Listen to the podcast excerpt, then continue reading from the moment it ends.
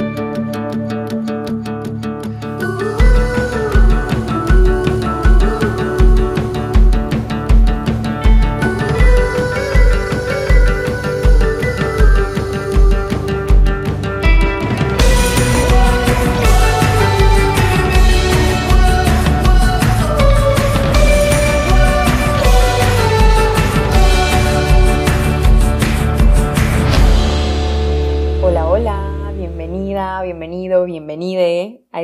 episodio de Paréntesis. Muchísimas gracias por estar aquí.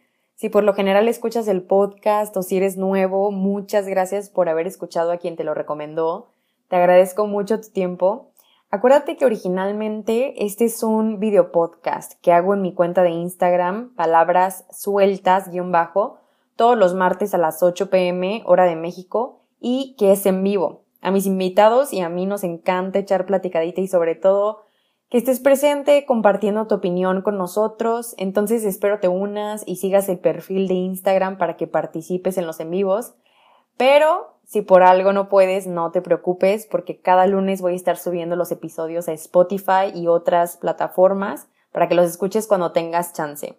Te dejo con este nuevo episodio, espero que te guste, que encuentres algo ahí que te sirva y si es así, que compartas mucho. Disfruta el episodio. Oigan, pues bienvenidos al episodio 13 de paréntesis. Para el episodio de hoy, de verdad me da mucha emoción el tema porque es algo que con el tiempo he ido cuestionando más y más y como que de pronto me vino esta, como estas ganas de querer traerlo también aquí al, al podcast. Para el episodio de hoy quise hablar sobre el tema de propósito de vida. ¿Qué son estas palabras que vemos tanto en redes sociales, que escuchamos tanto también de, de, nuestros amigos, de nuestra familia? ¿Qué es todo esto, no? Porque muchas veces creo que no basta con simplemente entenderlo como racionalmente, sino que también hace falta entender qué son verdaderamente estas palabras para nosotros, qué representan, cómo podemos conectar con ellas, cómo podemos actuar desde ellas. Eso se me hace súper importante para los que no sepan, eh, yo estoy escribiendo un libro sobre desarrollo personal, ¿no? Entonces, en este, en este proceso me he topado mucho con esta palabra, propósito de vida, y de pronto como que dije, necesito cuestionar un poco más porque me viene mucho esta palabra y no, aunque la entiendo, lógicamente no puedo, como que no conecto. Y buscando más qué es el sentido que tiene realmente para mí, me di cuenta que para mí, Luisa, lo que el propósito de vida representa es como una guía que está totalmente ligada al amor propio y que va de alguna manera direccionando todas tus acciones, que va direccionando la manera en la que te muestras y permites que te vean los demás, la manera en la que te relacionas en el amor, con tu trabajo, con el mundo en general. Para el tema de hoy quise invitar a María Padilla. Ella es de Monterrey, ahora sí que es mi primera invitada que no conozco en persona. La conozco por Instagram nada más. Me fijo mucho en el contenido, no tanto como en la manera, en la forma estética del contenido, sino en lo que transmite la persona. Siento que María es una persona muy genuina que transmite como esta alineación con su propósito de vida que inspira muchísimo. Entonces, siento que ella también nos puede dar un punto de vista un poco más aterrizado, digamos, porque a final de cuentas, pues ella tiene más experiencia y pues se me hizo padre que conozcan sus puntos de vista. Pues ahora sí que voy a dejar que entre María para que la conozcan. Qué mejor que ella les hable de ella misma porque pues yo no la conozco mucho. Pero estoy segurísima que lo que nos va a platicar el día de hoy va a estar súper interesante, que va a servir muchísimo, va a traer muchísimo valor al podcast. Así que pues espero que disfruten mucho. Hola, hola a todos y a todas. ¿Me escuchas? ¿Cómo estás? Sí, me escuchas. Todo bien. Oye, muchísimas gracias de verdad por aceptar mi invitación. Estoy muy, muy contenta de tenerte aquí. En algún momento fue como un plan, dije, voy a llamar a, María porque creo que se me hace una persona que puede aterrizar mejor estas ideas. Entonces, me gustaría mucho que antes de empezar el, el podcast, el episodio 13 de hoy, nos hablaras un poquito de, de ti, quién es María como individuo y profesionalmente para que te conozcamos un poquito más y lo que haces? Bueno, pues gracias Lu por invitarme. Estoy muy feliz de platicar aquí casual, a gusto. Es, el tipo de espacios que más disfruto. Pues bueno, yo me llamo María, nací en Monterrey, eh, soy fundadora de Volar en B. Somos un equipo que nos dedicamos a ayudar a personas y organizaciones a impulsar su potencial y mucho es a través del propósito. Em, soy una persona que, que pues disfruto mucho la exploración, el descubrimiento de lo interno y también de lo externo. Me gusta mucho conocer personas, me encanta escuchar a personas hablar de lo que les apasiona. Em, me gustan mucho las historias, especialmente de las personas que se han atrevido a, a lanzarse a lo desconocido o ir por sus sueños, sea como sea que, que se vea eso. Y, y me emociona es, esta nueva forma de conectar. Creo que, este contexto nos ha traído muchas oportunidades también y una de ellas es justamente este tipo de conexiones, ¿no? Que, que, sea mucho más natural conectar con una persona que igual y no conocemos en persona, pero nos atrevemos a, a conectar de una manera digital, como hace mucho el tiempo de los chats, de los chats abiertos del mundo, con todos sus peligros, pero... pero aquí estamos también. Aquí estamos chateando todos. No quiero pasar esta pregunta por alto porque este tema de propósito de vida para mí era un poco confuso. Todavía hay muchos aspectos de esto que me cuesta como ligar a mi vida, conectarlos. Y creo que es importante, si bien aquí en paréntesis, como te había comentado, no vendemos esta verdades absolutas porque ya hay mucho de eso. Simplemente, como tú dices, se puede aprender de las historias de los demás, de gente que ya se atrevió como a ir atrás de sus sueños, que sabe bien qué es lo que quiere, lo tiene definido y está buscando como maneras de ayudar a los demás, ¿no? Entonces, yo creo que como para esta siguiente pregunta, me gustaría saber para ti qué representa el propósito de vida. ¿Qué es esto? Porque siento que mucha gente confunde propósito de vida con metas de vida y pues es diferente como yo lo veo, pero creo que tú lo puedes explicar muchísimo mejor.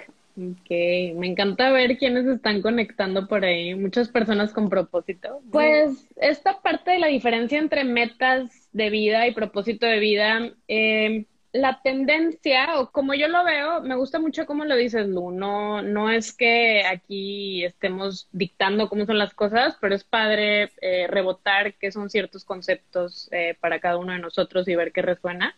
Entonces, bueno, en mi experiencia, el tema de las metas, eh, pues es un tema rígido, ¿no? O sea, tú tienes específicamente algo que quieres lograr, tiene una forma, sabes cuándo lo quieres, o sea, ojalá sepas cuándo lo quieres, cómo lo quieres y no sabemos de dónde viene esa meta. O sea, esa meta puede ser que tú la definiste para ti porque alguien te dijo que deberías de querer esa meta. Puede ser que verdaderamente la quieras, o sea, que sea algo que verdaderamente anheles. Y, y más bien es un complemento con el propósito, no, no es opuesto uno de otro, es un complemento. Las metas que vienen de un propósito de vida saben mejor. O sea, yo creo que son las metas más deliciosas, las que más se disfrutan, porque vienen de, tu esencia y de, de, algo que va mucho más allá de querer lograr algo por querer lograr algo, ¿no? Claro. Te escuché en una de tus pláticas que dijiste esto y me encantó, me resonó totalmente, que tú ves el propósito como una brújula. Se me hace súper interesante que lo veas de esta manera, que lo digas de esta manera, porque justamente creo que la diferencia entre las metas y el propósito es que el propósito te da una dirección que no, que no se borra. Es como tener un porqué más profundo de, de estar haciendo las cosas. Como que si te sales un poco del deber ser y empiezas a escucharte a ti y empiezas a entender verdaderamente por qué estás haciendo las cosas. Creo que la pregunta detrás del propósito es el para qué. Y, creo que es una pregunta que yo todo el tiempo me hago y, que lo trabajo mucho con mi equipo en Volar en Vez. O sea, tenemos propósito hasta el documento. O sea, verdaderamente, ¿para qué? ¿Para qué estoy haciendo esto? ¿Para qué estoy comunicando esto? ¿Cuál es el propósito detrás de lo que hago? Y cuando lo ponemos en un sentido de vida, se vuelve algo súper poderoso.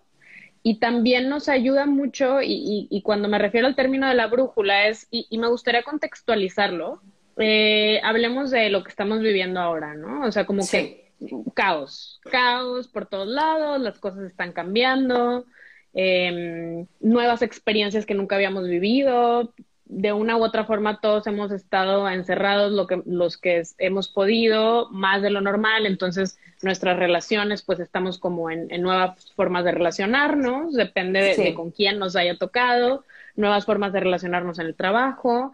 Em, al mismo tiempo hay un caos político global, hay un caos político en el país, eh, la economía y, tenemos también como un cambio filosófico fuerte, intergeneracional sucediendo.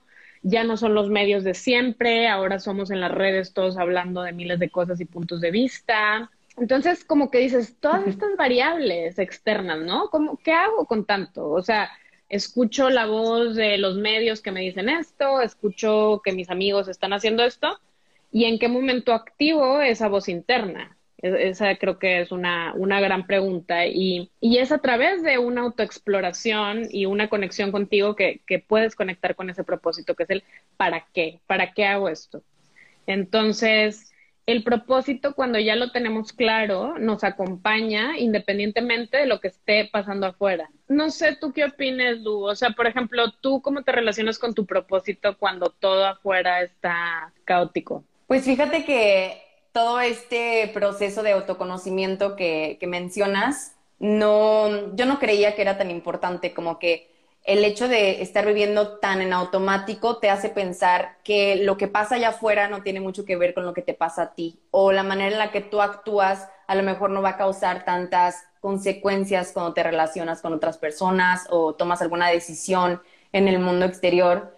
Y cuestionar ha sido mi mejor herramienta, la verdad, porque me ha ayudado como a destapar todas estas cosas innecesarias que llevo yo en mi mochila, le digo, de deber ser y deber ser y tienes que ser así, tienes que hacer esto. Y si tienes duda, acuérdate lo que te dijeron tus papás. O sea, como que me viene mucho en este proceso la voz de mis papás, la voz de, no sé, en mi educación, de mis amigos. De pronto dije, bueno, pero ahora que yo estoy lejos, que estoy en, en Brasil, que he estado lejos de, de todo lo que me parece conocido, como que de pronto dije, ¿quién es Luisa cuando está lejos de la gente, cuando está lejos de este ruido externo que muchas veces nos hace que nos olvidemos de lo que realmente queremos? Quizás no tengo todavía el, mi propósito súper, súper definido, pero me hace mucho sentido esta parte de que está ligado al amor propio. Entonces, cuando voy a decidir algo o voy a hacer algo en relación a alguien más,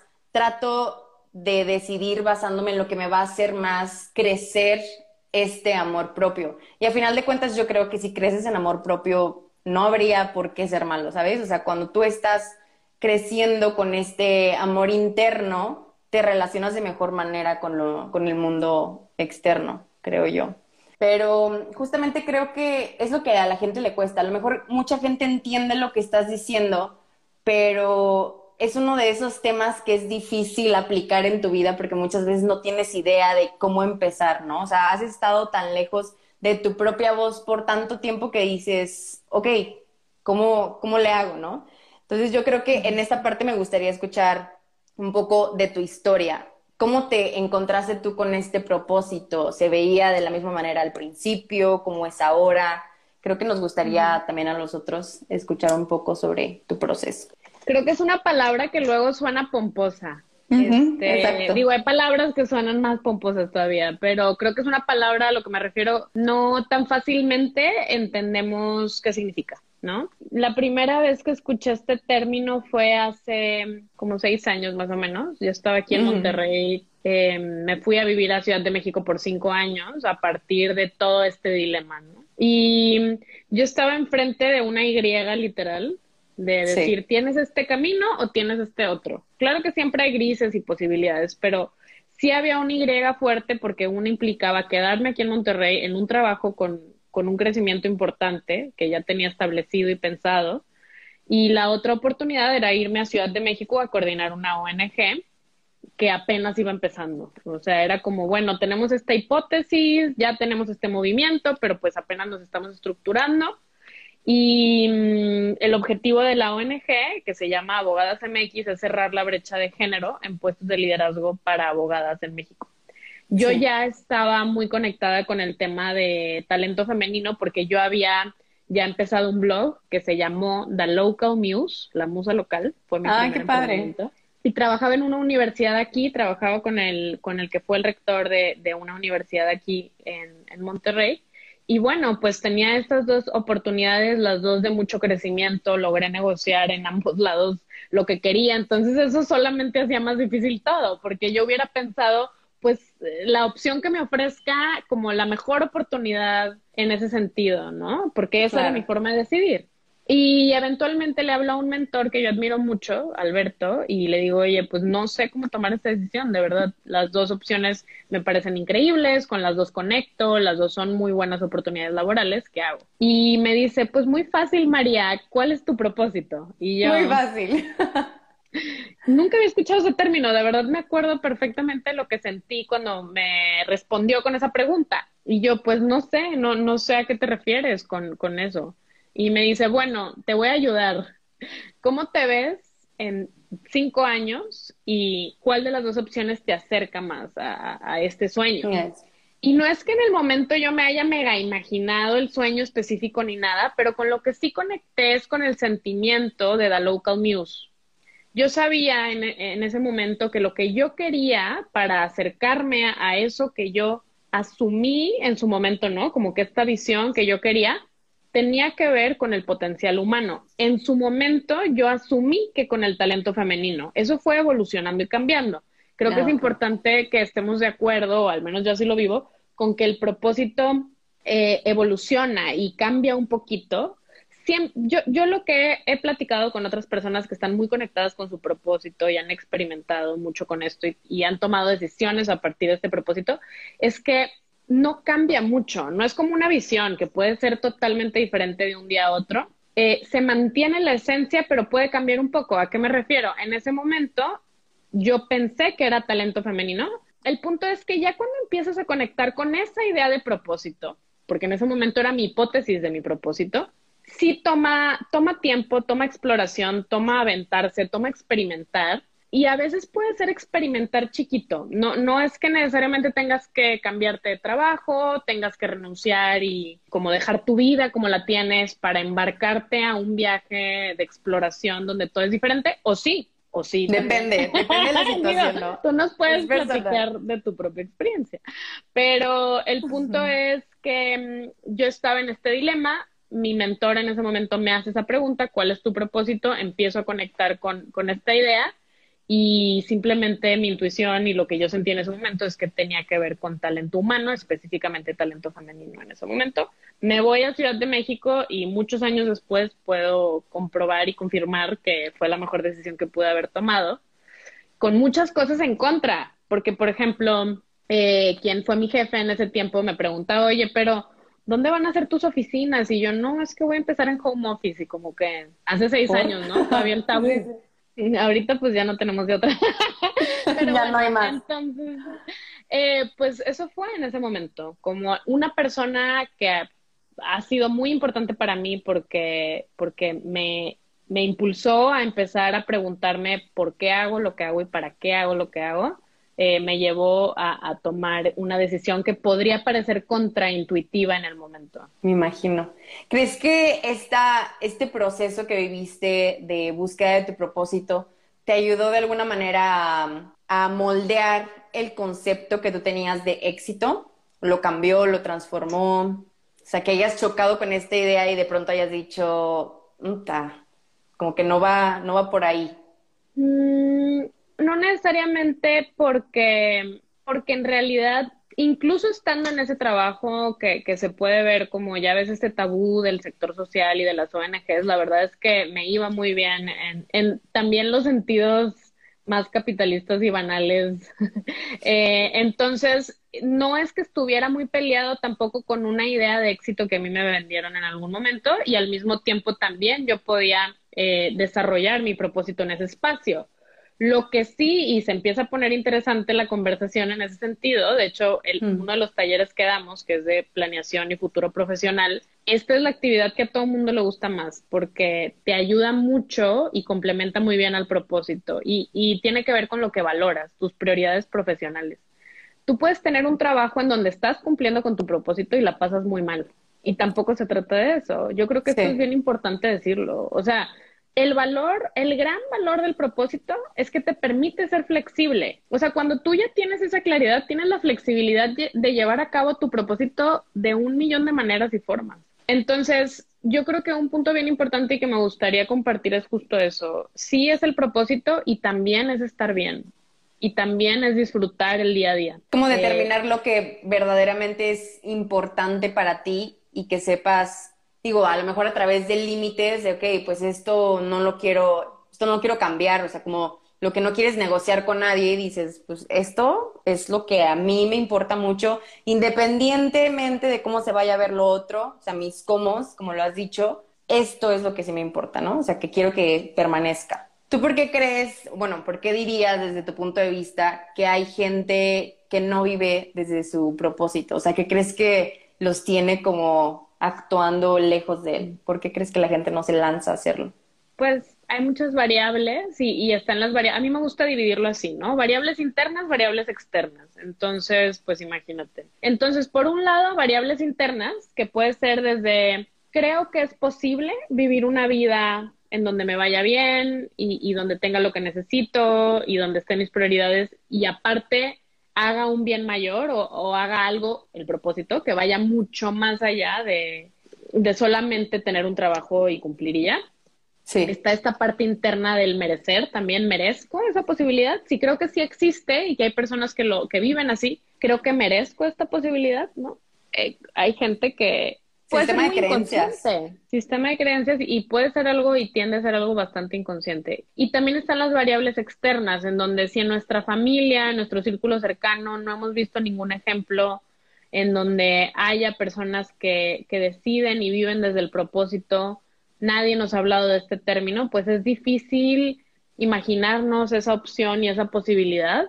Venimos de, de una cultura, y voy a hablar de, pues del, del occidente, ¿no? O sea, donde estamos ahorita en nuestra ubicación geográfica, México, América Latina, Estados Unidos, muy influenciada por esta idea también de que el sentido de vida está 100% asociado a lo profesional y lo profesional se ve de esta manera. Vas y trabajas y trabajas o en una empresa que reputacionalmente pues es muy reconocida y tienes tu sueldo y tienes tus prestaciones y trabajas de tal hora a tal hora y tu vida gira en torno a eso, ¿no?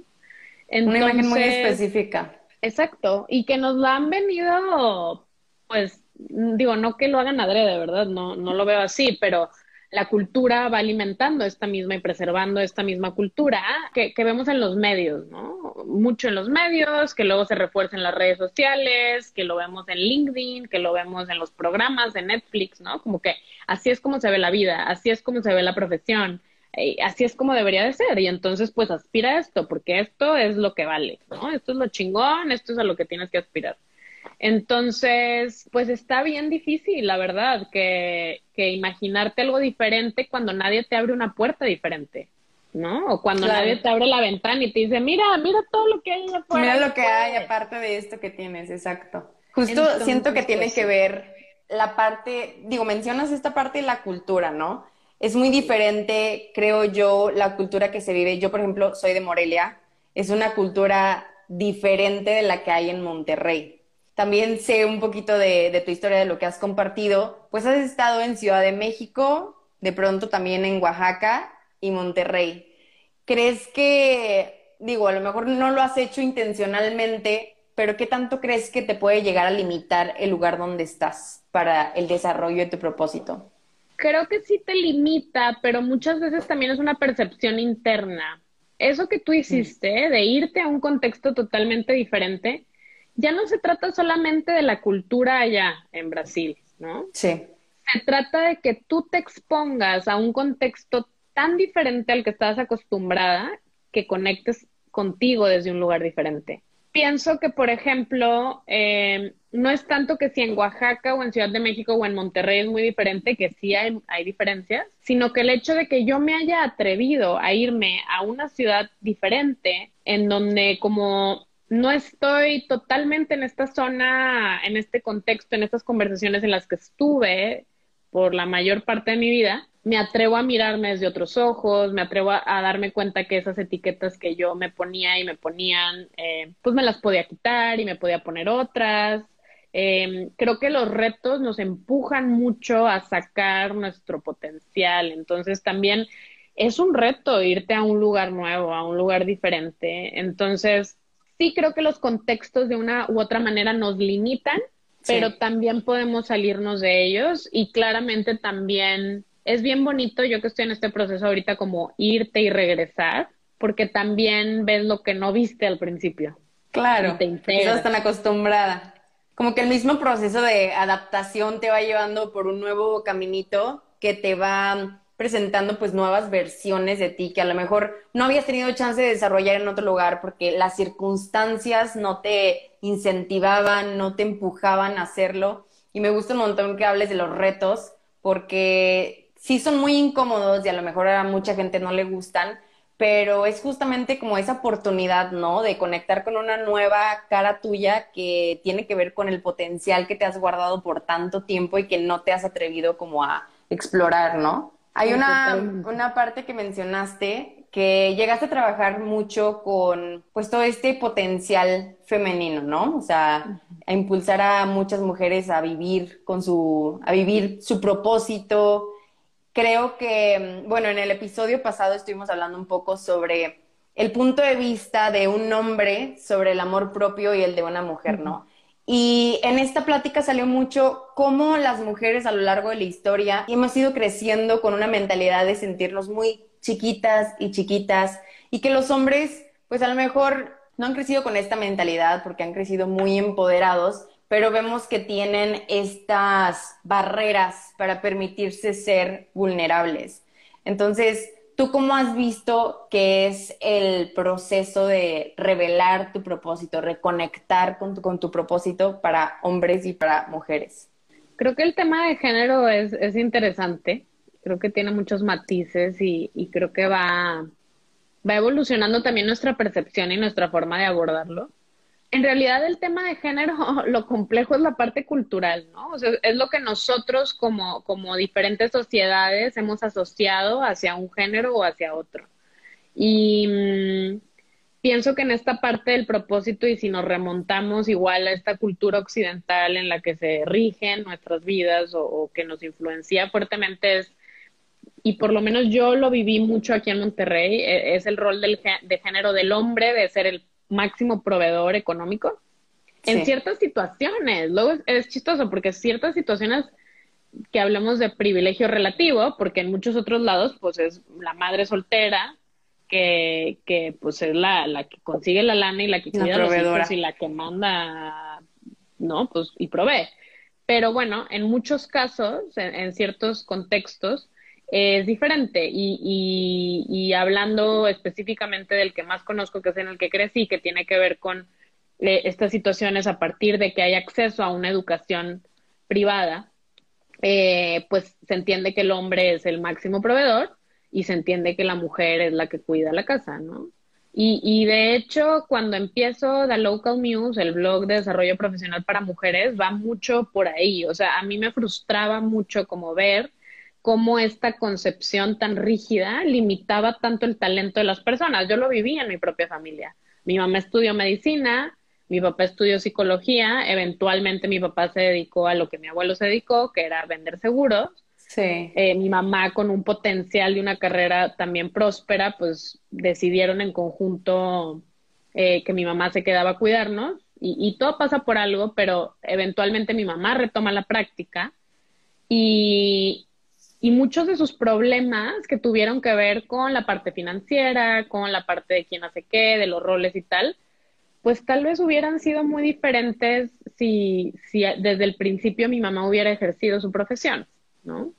Entonces, creo que, que eso hace complejo que muchos hombres, especialmente en ciertos contextos, se sientan libres para elegir una carrera que no es desde el principio tan asociada con un ingreso económico eh, superior, ¿no? Em, entonces yo pienso que cada uno de los géneros tiene nuestro red, tenemos nuestros retos, ¿no? Y, y que se trata de complementarnos y apoyarnos. He visto igual a muchos hombres muy frustrados eh, de todas las edades porque no pudieron ir por su pasión, porque no pudieron irse a una carrera profesional mucho más creativa. Em, y también sigo viendo a, muchas amigas y conocidas que, pues no ejercieron y, y, que, y que viven una frustración en sus vidas. Entonces, creo que aquí el gran tema, hablando específicamente de género y la profesión, no es que haya una fórmula correcta. Yo creo que se trata de que sepamos que somos libres para decidir independientemente de nuestro género y que nos apoyemos en esa búsqueda. Me hace total sentido. No te, porque escucho mucho de muchos amigos, a mí me ha pasado esta parte de que en el proceso de ir creciendo profesionalmente y también como persona, pues llega también de pronto esta sensación de frustración, como que no sabes para dónde, a quién le pregunto, con quién me apoyo. No sé si a ti te haya pasado este proceso de frustración, sentirte perdida, cómo lidiaste con eso, porque creo que es súper importante a la hora de reconectar con esta parte de nuevo, ¿no? Pues sí, o sea, en realidad con Volar en B, por eso siempre estamos ahora más bien diseñando ya, ya los procesos online, que es lo que hacíamos de manera presencial, porque sí faltan espacios en donde podamos explorar. Eh, el propósito no es algo que, no es algo teórico, o sea, no es algo que tú llegas a un salón de clases y te dicen nada más ¿no? Y, Nada más ve y ya. igual. Lleva sumando el alfabeto. bueno, elemento tal con elemento tal. No, o sea, el punto es que no es algo que, no es teórico, no es algo que llegas, entras a un salón, lees y ya, te vas y tienes tu propósito. Es un proceso de exploración y que alguien le puede tomar 10 días y que alguien le puede tomar una vida entera y que pueden ser años y que tal vez lo que querías que tu, era tu propósito no era. Entonces, se trata también del proceso, de disfrutar el proceso de autodescubrimiento. Cuando, cuando nos atrevemos a ir por ese propósito, estamos explorando. Entonces, yo creo que no hay nada mejor que explorar, ya sea de manera interna o externa. Y en realidad es que no hay muchos espacios en donde nos hablen de propósito y nos acompañen en esa búsqueda. Creo que hay que acompañarnos entre todos. O sea, quienes estamos aquí ahorita hablando de este término, que lo estamos escuchando, pues atrevernos a explorarlo, atrevernos a hacernos las preguntas adecuadas para llegar a ello. Yo creo que es a través de preguntas. ¿Cómo llegas a tu, a, tu propósito? A través de preguntas de experimentación. Porque si te haces preguntas de, a ver, ¿qué me gusta? Eh, ¿Qué me apasiona? Eh, ¿A qué tipo de audiencia quiero servir? Porque es un servicio, es crear valor para los demás. Eh, claro. No solamente para ti o para, para el mundo también. Entonces, Em, la búsqueda del propósito es a través de preguntas y es a través de experimentación. Y experimentación, yo lo hice con The Local News. Si en el momento en el que llega alguien a mí a preguntarme cuál es tu propósito, yo no me hubiera atrevido a hacer un blog que no tenía un modelo financiero en un principio, que no era una idea de negocio como tal, que eventualmente se fue desarrollando hacia allá, que es lo más interesante de todo. Yo lo que veo es que no importa el tamaño de la experimentación. Puede ser que empieces a escribir y a publicar de un tema, puede ser que empieces un proyecto piloto chiquitito con tres personas o cinco personas, con tu familia, pero vale la pena experimentar, porque si no, cuando te lleguen las preguntas, no vas a tener con qué responder. O sea, ¿cómo vas a saber si algo te gusta o no? Si no te atreviste. Y pueden haber incluso acciones mucho más chicas. Si yo me voy a deconstruir mi proceso y me voy hacia atrás de cómo fui entendiendo mi propósito. En realidad, antes de, emprender The Local News, yo vi un documental en, Netflix y me llamó la atención. Se trata de ir siguiendo las pistas. Se llama Miss Representation. Está muy, muy bueno, te lo recomiendo. Miss Representation, como Miss Universe, pero Miss Representation. Y se refiere a la mala representación de la mujer en los medios. Entonces, el gran tema de, del potencial femenino es justamente ese, nos encasillaron y nos encasillamos. Y, nos la creímos, por eso. Y nos la creímos y lo que hay detrás es un potencial infinito inexplorado. Entonces, eventualmente, mi propósito ya no solamente es talento femenino, así inicia y voy descubriendo y digo, ya no es un tema de género, es que a mí lo que más me interesa es poder trabajar con personas y equipos y que desaten su mayor potencial hacia algo positivo. Para ellos y para los demás. Entonces, es seguir las pistas. Ese documental me marcó mucho y fue el que me llevó a pensar, quiero hacer algo. Y luego lo siguiente que me marcó fue un libro de una mujer increíble, empresaria increíble, que se llama Sheryl Sandberg, que es la directora de operaciones de Facebook. Y ella escribió un libro hace muchos años que se llama Lean In, que sigue siendo súper vigente. Te lo súper recomiendo. Ese libro me cambió la vida. Entonces fue, fui siguiendo las pistas, ¿no? El documental me abrió los ojos, dije, wow, me dolió el corazón, me abrió los ojos y dije, tengo que hacer algo con esto. Pero bueno, pues vas y pues observas y ahí vas viendo. Y luego eventualmente llegar a este libro de, de Sheryl Sandberg, Lean In, que luego se lo regalé a todas mis amigas de cumpleaños. Ah, no, de Navidad. Espero que, que lo hayan leído.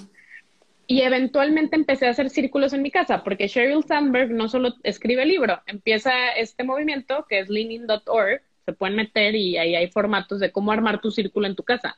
Y es un círculo de mujeres que van hablando de ciertos temas que son importantes para ellas, ¿no? Y entonces yo ahí empecé a ver el poder de los círculos, o sea, de las interacciones, de la vulnerabilidad, de saber que tienes un grupo que te apoya, eh, más allá de, de, tu familia y como ciertos amigos y todo, pero saber que tienes un espacio seguro en donde puedes comunicar lo que más te da miedo, con lo que sueñas y darte cuenta que no estás sola o que no estás solo, te da una fuerza que pocas cosas te dan. Entonces, cuando yo vi eso, pues también como que vas haciendo notas mentales, quieras o no. O sea, tú, tú vas tomando nota. Y así fui agarrando las pistas y me fui aventando y, y, esto es bien importante, me fui rodeando de las personas indicadas y fui preguntando y pidiendo consejos a personas em, muy alineadas con, con, vidas que yo admiro y con valores que yo admiro. Entonces, creo que sí, esto se me hace súper importante que lo digas porque creo que mucha gente tiene esta idea de que el proceso de autoconocimiento es un proceso como muy solitario, que sí en muchos casos lo es porque pues cada quien tiene que reconectar con, con sus, así que sus demonios, lo que los esté limitando. Es un proceso también muy privado, pero no quiere decir que por eso te tengas que aislar. Entonces, justo esta parte de encontrar como tus círculos de apoyo se me hace súper importante, que creo que también lo has hecho, o sea, en todo este proceso que te, que te he escuchado, creo que muchas veces te has apoyado de la gente para que te vaya, como que a lo mejor dando un aire también de alguna opinión, no tanto como para determinar qué es lo que tienes que hacer, pero a lo mejor inspirarte en el camino, ¿no? Lo que sí me quedó duda es cómo le haces tú para conectar con estas personas, porque muchas veces dentro de tu mismo círculo social que llevas de hace mucho tiempo, pues a lo mejor no conectas de la misma manera porque pues los caminos se separaron, pero con nuevas personas, ¿cómo le haces? Pues yo tengo la suerte de que soy extrovertida para unas cosas e introvertida para otras. para lo que me conviene soy extrovertida y para lo que me conviene soy introvertida. Em, a mí lo que me lleva mucho a conectar creo que son dos cosas, que siempre he estado abierta como a conocer a nuevas personas, que verdaderamente me da curiosidad. Yo creo que hay mucho valor en escuchar las historias de las personas y... Y así es como yo he, ido aprendiendo. Literalmente llego a un grupo nuevo de personas y pongo atención en, la, en las personas, en lo que tienen que decir, en, en sus historias. Y, y, la gente agradece mucho eso porque...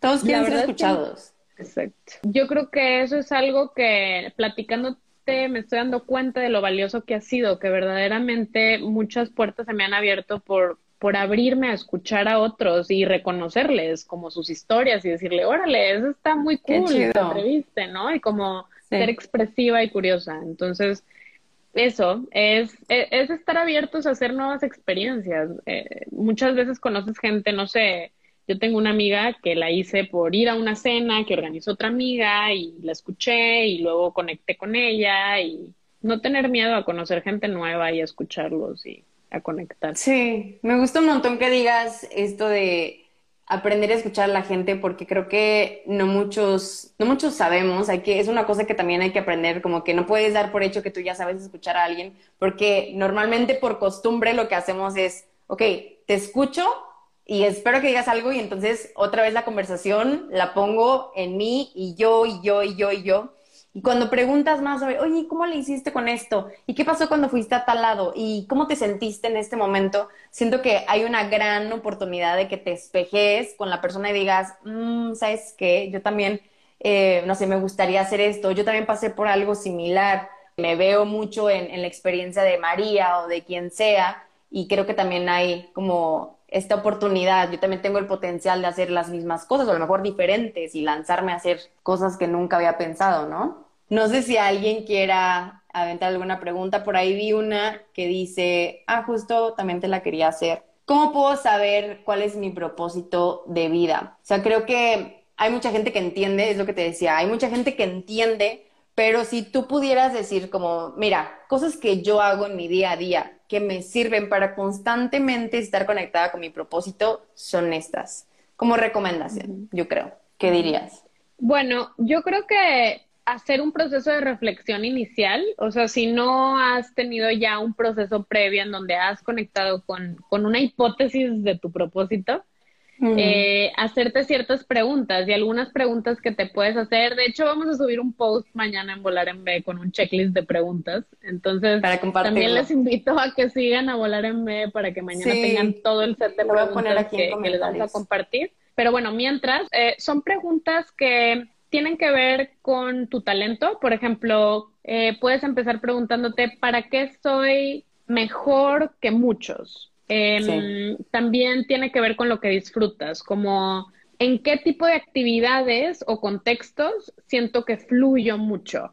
¿En qué momento he sentido mucha satisfacción haciendo qué o en qué contexto, qué está sucediendo? Em, otra pregunta tiene que ver, por ejemplo, yo lo siento mucho en qué tipo de conversaciones me prenden. O sea, que yo escucho a alguien más que ni conozco hablando de esto y como que quiero ser parte. Esa, esa es una relativamente fácil que creo que todos podemos relacionarnos. Muchas veces, y, creo que esto a veces es complicado porque pues la infancia ya pasó mucho tiempo, pero actividades que te gustaban mucho hacer de niño o de niña. Eh, a mí me da mucha risa porque cuando yo empecé a hacer este proceso de introspección, me acordé que yo ponía a mis peluches diversos en círculo, así en círculo, y les daba clases. No sé ni qué les decía, ¿verdad? Pero bueno. Entonces, eh, creo que ir a hacer ese tipo de introspección, a ver, de niño, de adolescente, qué me gustaba, qué clases me gustaban en la escuela, en la universidad, por qué decidí estudiar la carrera que decidí estudiar, de las personas que más admiro, qué hacen, a qué se dedican, por qué lo hacen. Luego está la parte muy social también, que tiene que ver con qué tipo de causas son las que más me mueven, si pudiera ayudarle a alguien. Yo estoy así ya aventando todo, pero si pudiera ayudar a resolver como un tipo de problema en específico, ¿cuál sería? Entonces, yo creo que hacer todo este tipo de preguntas que tienen que ver con tu talento, con tu potencial, con tu historia, con tu esencia, lo que te hace diferente. Incluso esta visión de si pudiera tener cualquier trabajo en el mundo, ¿cuál sería? ¿Cuál sería, no? Así, volar alto, imaginar, ¿no? Pues a mí me encantaría esto y esto. Y, y luego es experimentar porque entonces tú empiezas a crear ciertas hipótesis y dices, bueno, yo creo que es esto, pero si no me pruebo, ¿cómo sé que me gusta? ¿Cómo sé que lo disfruto? ¿Cómo sé que sí es lo que más me, me hace sentir como esta energía? Em, yo creo que el propósito se puede sentir en el cuerpo, ¿no? O sea, cuando sientes una mega emoción por algo, ¿no? Entonces, experimentar y hacerte preguntas. A ver, ¿qué dice aquí? Los propósitos de vida van cambiando mediante conforme vas creciendo o te vas realizando o siempre hay una línea de propósito de vida. Si es lo que decía María al principio, Nico, creo que todavía no habías llegado, pero sí decía que ella creía, como a ella le ha tocado verlo, que los propósitos pues se pueden ir como transformando. A lo mejor la idea original permanece, como la esencia de la idea, ¿no, María? Decías. Sí. Es lo que permanece, em, pero va como cambiando. Y se conecta también con lo que preguntas ahí, cómo saber cuándo el propósito de vida muta y cómo saber aceptarlo y fluir. Eh, como decíamos al principio, no hay aquí, no es como que una fórmula correcta. Entonces, yo les voy a hablar de mi experiencia y de experiencias que he escuchado, he platicado con, con diferentes personas al respecto. Lo que yo he visto y, y he vivido es que puede cambiar algo, puede cambiar un detalle, pero siempre se asocia o sea, sí veo que hay como una esencia que, que permanece, independientemente de que cambie una forma de decirlo o de expresarlo,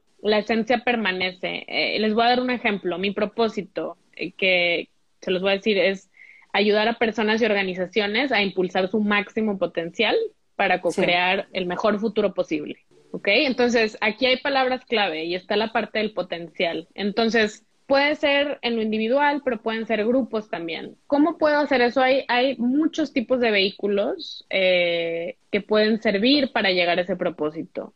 Desde crear los talleres, por ejemplo.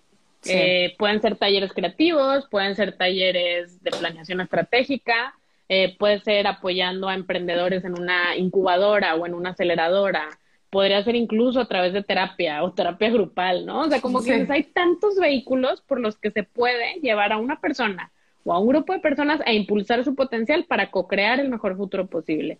O sea, los vehículos son millones de posibilidades. Entonces, lo que permanece es el propósito, es lo que siempre está presente. Hay otra mm, como clave que me gustaría compartirles, que es el propósito tiene que ver con lo que ha estado presente a lo largo de tu vida.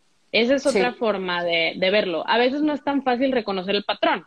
A veces lo reconoces hasta que ya tienes claridad del propósito, pero vale la pena que se vayan haciendo ese tipo de preguntas. O sea, ¿qué ha estado presente a lo largo de mi vida? ¿Qué ha permanecido independientemente de lo que ha cambiado?